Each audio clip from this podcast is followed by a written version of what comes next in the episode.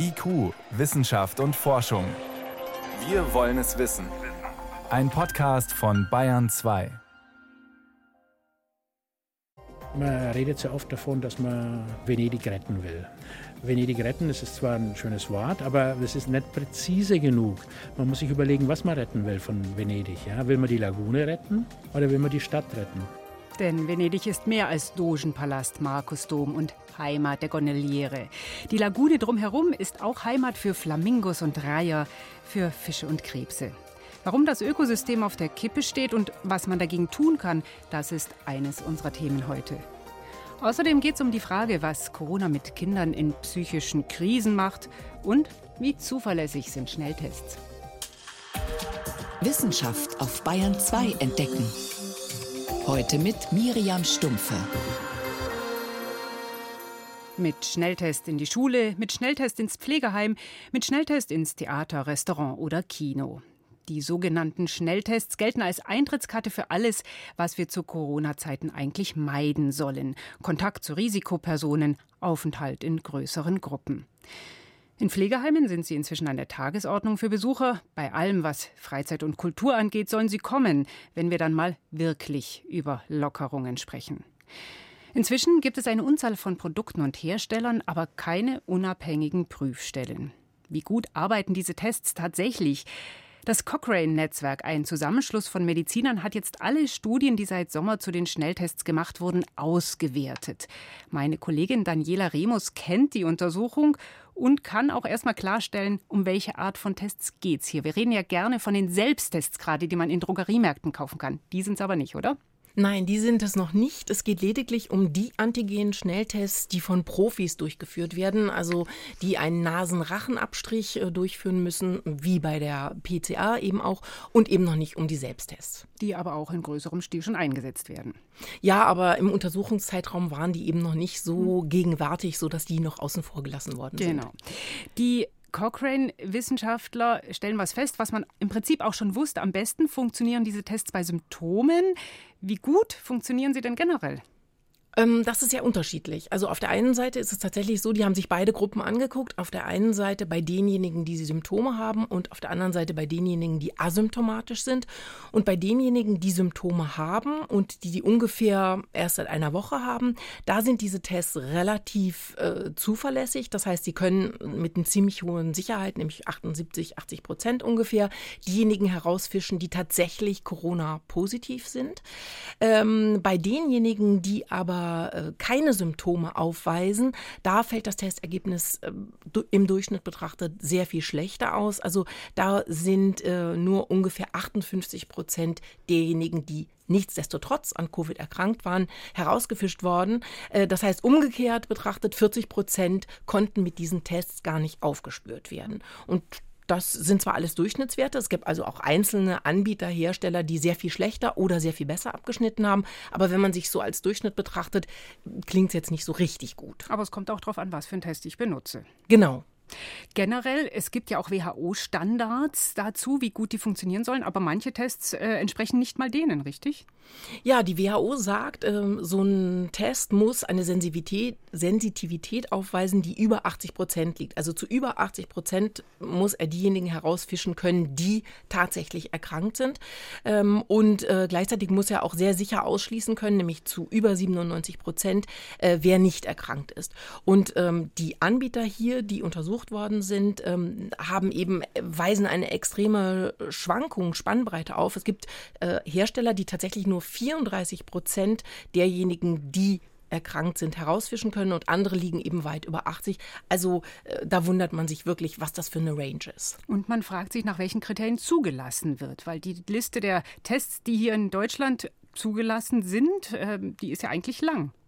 Das stimmt, aber zugelassen ist nicht ganz der richtige Ausdruck, denn diese Hersteller, um das mal ganz kurz und äh, äh, ganz kurz auf den Punkt zu bringen, die lassen sich quasi selbst zu. Es gibt keine Behörde, äh, bei der man ein bestimmtes Verfahren durchlaufen muss und Studien, Zahlen, Daten, Fakten äh, vorlegen muss und die werden, würden dann überprüft und dann kriegt man seinen Zulassungsstempel, sondern die Hersteller selbst bekommen einen bestimmten Normen, Regelungskatalog, den arbeiten die durch und am Schluss können die sich selbst zertifizieren. Bräuchten wir eine Qualitätskontrolle, wenn wir das Werkzeug Schnelltest einsetzen wollen? Also meines Erachtens auf jeden Fall. Und das ist auch das, was äh, die Cochrane, äh, das Cochrane-Netzwerk äh, ganz klar gesagt hat. Die Wissenschaftlerinnen und Wissenschaftler meinten, also so wie das jetzt ist, ist es einfach viel, viel zu unzuverlässig. Und gerade wenn man das so einsetzen möchte, wie es bei uns diskutiert wird, in Zukunft als Ticket sozusagen, um ins Theater, in Konzerte gehen zu können, braucht man wirklich eine sichere und verlässliche Basis, dass die Tests auch wirklich das herausfinden, was wir wollen, dass sie es herausfinden.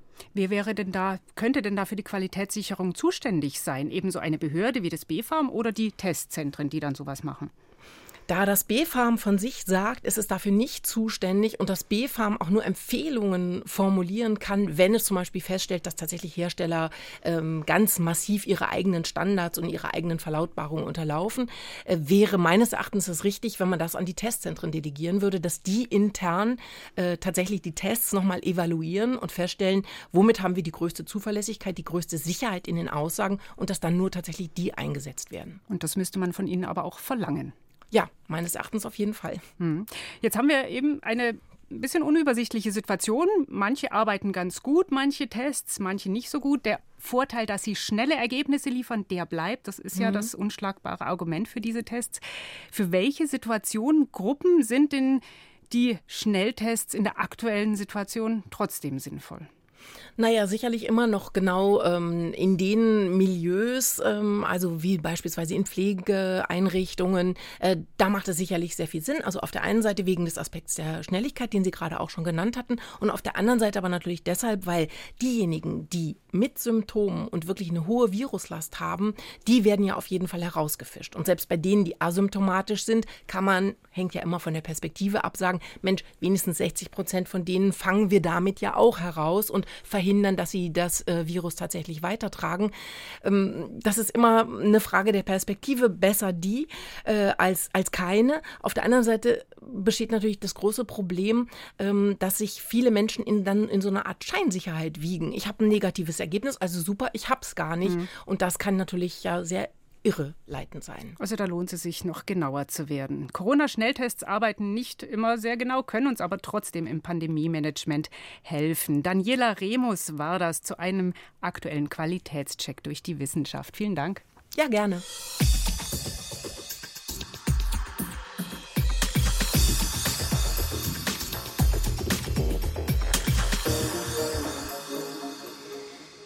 Allmählich werden wahrscheinlich alle mürbe angesichts des Auf und Abs in der Corona-Politik, angesichts der Überraschungen, die uns das Coronavirus immer wieder beschert, angesichts der fehlenden Perspektive. Und klar, labilen Menschen setzt das besonders zu. Bei Menschen mit psychischen Erkrankungen, so zeigte gestern eine Studie der Stiftung Deutsche Depressionshilfe, dort berichtet knapp die Hälfte, dass sich ihr Zustand in den letzten Monaten verschlechtert hat.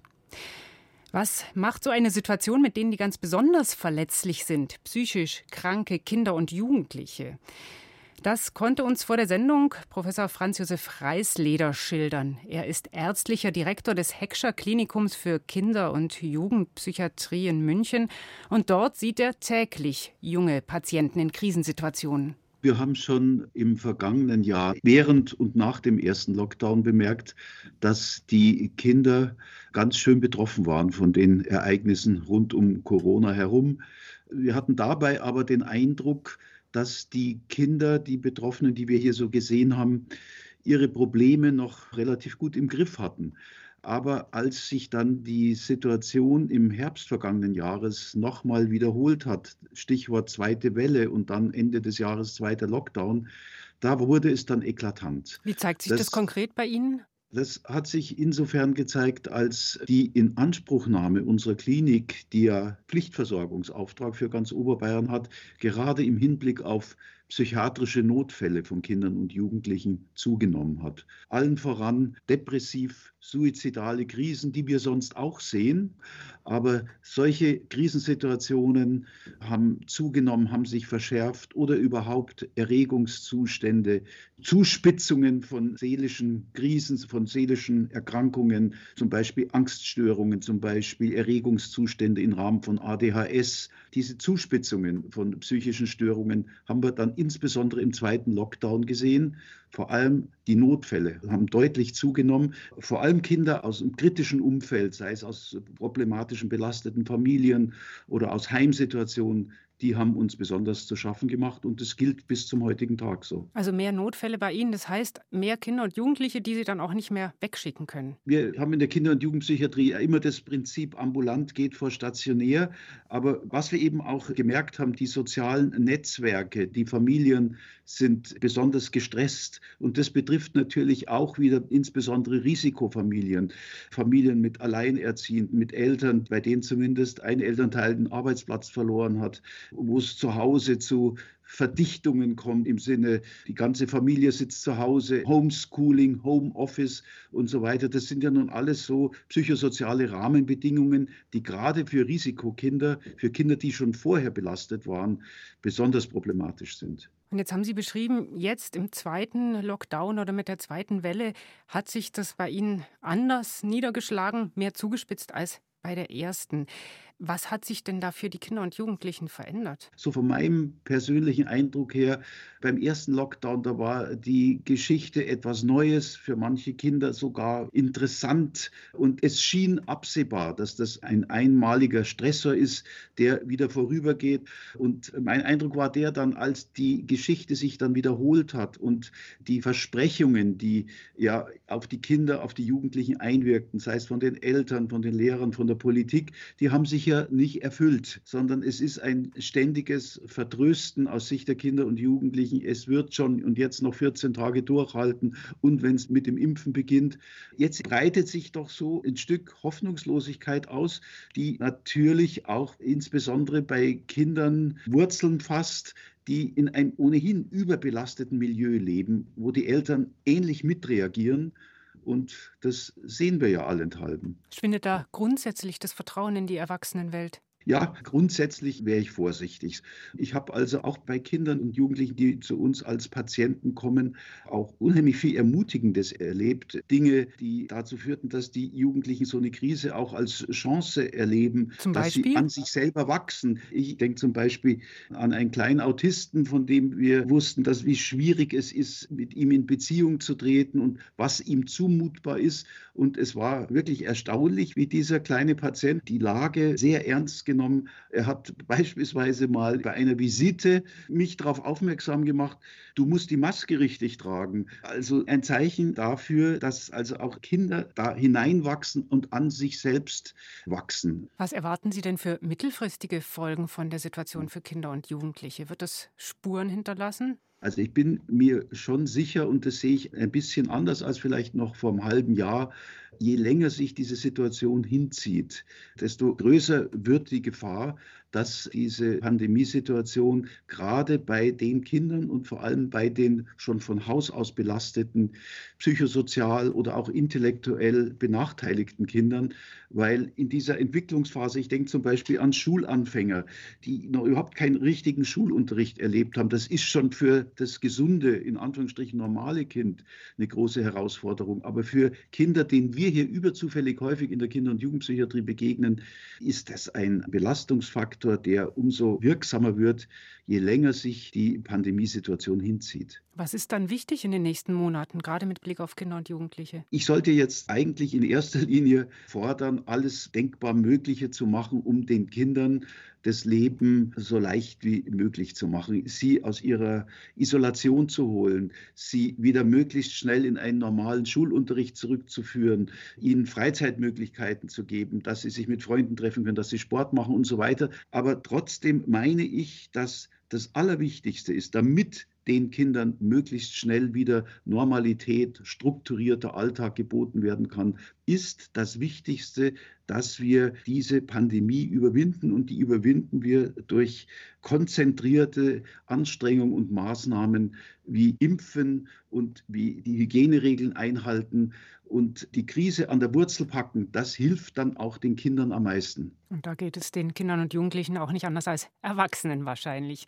Vielen Dank, Franz Josef Freisleder, der ärztliche Direktor von der Heckscher Klinik für Kinder- und Jugendpsychiatrie war das zur Situation von Kindern und Jugendlichen in der Corona-Pandemie. Danke, Herr Professor Freisleder. Dankeschön. Bayern 2. Wissenschaft schnell erzählt.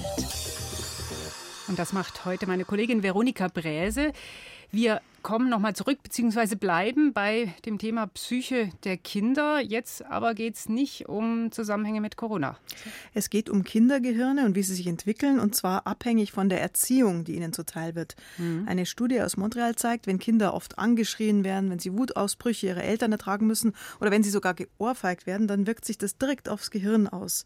Es kann sich dann nicht so gut entwickeln wie jetzt bei Kindern, die von ihren Eltern liebevoll begleitet werden. Betroffen ist das Vorderhirn, also die Hirnregion, die Gefühle reguliert. Und das kann man richtig beobachten und messen. Wie denn? Also erstmal hat man die Kinder begleitet, von klein auf bis ins Teenageralter und als Jugendliche hat man dann so Gehirnscans gemacht. Und diese MRT-Aufnahmen, die zeigen Bereiche im Vorderhirn, die verkleinert sind. Und bei früheren Studien, bei denen Kinder untersucht wurden, die sexuell oder psychisch misshandelt wurden, ähm, da zeigen sich ganz ähnliche Bilder. Die Folge ist, diese Jugendlichen leiden dann stärker unter Ängsten und auch unter Depressionen. Hm. Das klingt so, als ob da Veränderungen einfach bleiben. Ja, das bleibt. Das ist sozusagen ein Hardware-Schaden im Gehirn. Und Eltern sollten wirklich wissen, was sie da anrichten, dass sie sogar die Hirnstruktur verändern, wenn sie so aggressiv mit ihren Kindern umspringen. Jetzt ein ganz anderes Thema. Es geht um eine völlig neue Gesteinsart, die Forschende aus Japan entdeckt haben. Wo? Die sind bei einer Tiefseebohrung im Pazifik auf Vulkangestein gestoßen, das niemand kennt. Es unterscheidet sich so sehr von den bekannten Gesteinen der Ozeankruste wie irdisches Gestein vom Mondgestein, sagen sie. Mhm, man sagt ja gern, wir wissen mehr über den Mond als über die Tiefsee. Mhm, und das zeigt jetzt auch dieser Fund. Der sieht glasartig aus, ist dunkel in der Farbe und etwa 50 Millionen Jahre alt. Er gehört schon zu den Basalt- und Vulkangesteinen, aus denen der Ozeanboden besteht. Äh, die sind bei Vulkanausbrüchen entstanden. Das ist also ein Ergussgestein. Mhm. Aber das Besondere jetzt an diesem Fund ist, die Mineralien, die da enthalten sind, die haben ein ganz anderes Mischungsverhältnis als normalerweise üblich. Da gibt es also so, sonst gibt es viel Eisen und wenig Magnesium und bei dem Stein ist es andersrum. Die Forscher wollen jetzt auch andere Untersee-Vulkanausbrüche näher untersuchen und vielleicht lassen sich ja dem Ozeanboden noch mehr Geheimnisse entlocken. Mhm. Zum Schluss zu exotischen Tieren fürs heimische Terrarium. Manche, die halten sich einen Lurch aus Mexiko, ein Gecko oder einen afrikanischen Ochsenfrosch und andere, die halten sich Ameisen aus Südamerika. Ameisen, sind die echt sehr beliebt? Ja, das glaubt man kaum, aber der Handel boomt. Die kann man sich ganz einfach per Post im Karton schicken lassen. Da kommt dann eine Königin und ein paar Arbeiterbienen und die hat man dann zu Hause im Terrarium, da vermehren sie sich und bilden einen Ameisenstaat und da kann man das schön beobachten. Aber der Ameisenhandel, der bedroht die Artenvielfalt, sagt ein Wissenschaftlerteam von der Universität in Lausanne. Der Grund ist, manche Halter die verlieren nach einer Weile die Lust an ihren exotischen Ameisen, die so schön violett und golden schimmern können, und setzen dann die Tierchen einfach im Garten oder im umliegenden Wald aus. Wobei wahrscheinlich nicht alle da dann überleben können. Also die Ameisen sind sehr anpassungsfähige mhm. Tiere und manche Arten überleben in Südamerika genauso gut wie im bayerischen Wald. Ja, und im schlimmsten Fall verdrängen sie andere Arten und das kann dann das Ökosystem auf den Kopf stellen. Das Forscherteam aus Lausanne fordert deshalb, den Handel mit solchen flexiblen Ameisenarten zu verbieten, um heimische Tiere zu schützen. Problematischer Ameisenhandel, neu entdecktes Ergussgeschein und veränderte Kindergehirne. Vielen Dank, das war Veronika Bräse mit den Meldungen. IQ, Wissenschaft und Forschung gibt es auch im Internet als Podcast unter bayern2.de. Blau, blau und nochmal blau. Überall nur Wasser und Himmel. Und dann auf einmal schweben Häuser, Kirchen, Paläste über dem Wasser. Wie eine Fata Morgana, aber sie sind echt. Wer einmal das Glück hatte, sich Venedig vom Mittelmeer aus zu nähern, begreift sehr schnell, was für ein wahnsinniger Plan es war, diese Stadt in der Lagune zu bauen. 1600 Jahre ist das her, morgen feiert die Stadt Jubiläum. Aber nicht nur die Stadt Venedig ist ein besonderer Ort, den man feiern kann, auch die Lagune, in der sie steht. Ein einzigartiges Biotop, das einer ganzen Reihe von hochspezialisierten Tieren Lebensraum bietet. Sie brauchen die besondere Mischung von Süß- und Salzwasser hier. Aber das Gleichgewicht gerät immer mehr außer Kontrolle, unter anderem durch Hochwasser. Priska Straub.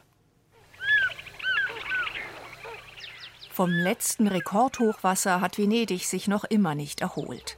Im November 2019 ist einmal mehr deutlich geworden, wie abhängig die Stadt von ihrer Umwelt ist und wie verletzlich. Davide Tagliapietra hat sein Büro in den Gebäuden der historischen Schiffswerft von Venedig, dem Arsenal. Heute ist hier das Institut für Meeresforschung untergebracht. Der Einbruch der Naturgewalten vor knapp anderthalb Jahren, das Aqua Alta, hat den Meeresbiologen nachhaltig schockiert. Io abito in un'isola della laguna, ho avuto l'acqua a casa e sono molto arrabbiato, ovviamente. Das Hochwasser ist bis zu mir nach Hause gekommen und in meinem Garten schwammen Fische. Ich war stocksauer, aber denen ging es natürlich prächtig. Venedigs Lagune ist ein empfindliches Zusammenspiel zwischen Süß- und Salzwasser und eine einzigartige ökologische Nische.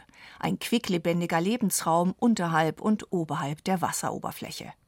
Mauro Bonn vom Naturkundemuseum Venedig beschäftigt sich seit vielen Jahren mit der Tierwelt in der Lagune. Il sale normalmente è un aspetto diciamo negativo mit Salz kommen nur sehr gut angepasste Organismen klar. Da braucht es spezielle Strategien. Und in der Lagune haben wir ganz unterschiedliche Salzkonzentrationen. Vom Festland aus speisen Flüsse Süßwasser ein, aber je näher wir dem offenen Meer kommen, desto höher wird die Salzkonzentration. So haben wir hier einen einzigartigen Kosmos an Tieren. Um nur ein Beispiel zu geben, die Lagune ist mit das wichtigste Quartier für überwinternde Wasservögel. Rosafarbene Flamingos, silbrige Reiher und Kormorane. Dazu Austernfischer, die mit langen roten Schnäbeln im Schlang nach Krebsen stochern. Ihre Brutgebiete sind auf den flachen Salzmarschen. Mit Seegras bewachsen, ragen sie nur wenige Zentimeter aus dem Wasser. Doch die Bugwellen der Kreuzfahrtschiffe und schweren Tanker sowie die immer tiefer ausgehobenen Wasserstraßen bedrohen die einzigartige Landschaft. Eine ernste Gefahr ist längst auch der Klimawandel. I fenomeni stanno aumentando molto, sia di intensità der Wasserpegel steigt, Sturmfluten nehmen zu. Besonders schlimm ist es, wenn das Hochwasser in der Nistzeit im Frühjahr kommt. Es passiert in den letzten Jahren immer häufiger, dass ganze Vogelkolonien mit ihrem Nachwuchs einfach weggespült werden. Es sieht nicht gut aus für das ökologische Gleichgewicht in der Lagune. Große Teile des empfindlichen Biotops sind schon unwiederbringlich verloren, und das Wasser steigt weiter. Verheerende Hochwasser, so die Voraussage der Klimawissenschaftler, wird es in Zukunft immer häufiger geben. Georg Umgießer ist Ozeanograf und Experte für Ökologie und Hochwasserprävention. Also ich würde sagen, am Ende 2100 sieht es schlecht aus. Also 80 Jahre noch, dann würde ich sagen, dann ist das Ende da. Inzwischen soll ein stählerner Schutzwall aus beweglichen Unterwasserfluttoren das Sperrwerk Moose, das Aqua Alta von der Lagunenstadt fernhalten. Doch das wird nicht reichen. Wir stehen jetzt an einem Punkt, wo wir uns überlegen müssen, was können wir jetzt mit der Lagune machen. Man redet sehr oft davon, dass man Venedig retten will. Venedig retten, das ist zwar ein schönes Wort, aber es ist nicht präzise genug. Man muss sich überlegen, was man retten will von Venedig. Ja? Will man die Lagune retten oder will man die Stadt retten? Ich befürchte, mit dem Klimawandel muss man sich auf eines konzentrieren. Man kann nicht beides mehr retten. Eine konkrete Überlegung, um dem Anstieg des Meeresspiegels zu trotzen, ist, die Lagune komplett und dauerhaft zum offenen Meer hin abzuriegeln. Mit einem monumentalen Damm. Doch das hätte folgenschwere Konsequenzen. Der gesamte Wasseraustausch würde lahmgelegt. Damit Venedig dann nicht in seinen Abwässern erstickt, müsste man eigentlich jetzt schon gewaltige Umstrukturierungen in Angriff nehmen. Zum Beispiel die Verschmutzung könnte man durchaus eliminieren. Man kann anfangen, den touristischen Hafen ins Meer zu verlegen. Das sind alles Sachen, die man machen kann, ohne dass man die Lagune zumachen muss. Aber das sind Sachen, die eben gemacht sein müssen, bevor man die Lagune zumachen kann. Für die einzigartige Lagune und ihre bisherigen Bewohner wäre allerdings auch das das Ende. Sie würde zum x-beliebigen reinen Süßwassersee. Der Meeresbiologe Davide Tagliapietra. Es gibt keine andere Lösung, sonst geht Venedig unter, buchstäblich. Es klingt hart, aber eine Stadt wie Venedig ist einfach unersetzlich. Unglaubliche Gedankenspiele. Viel Zeit zu handeln bleibt jedenfalls nicht mehr. Die Lagune von Venedig, kaum weniger einzigartig als die Stadt und genauso bedroht. Das war's in IQ Wissenschaft und Forschung. Ich bin Miriam Stumpfe.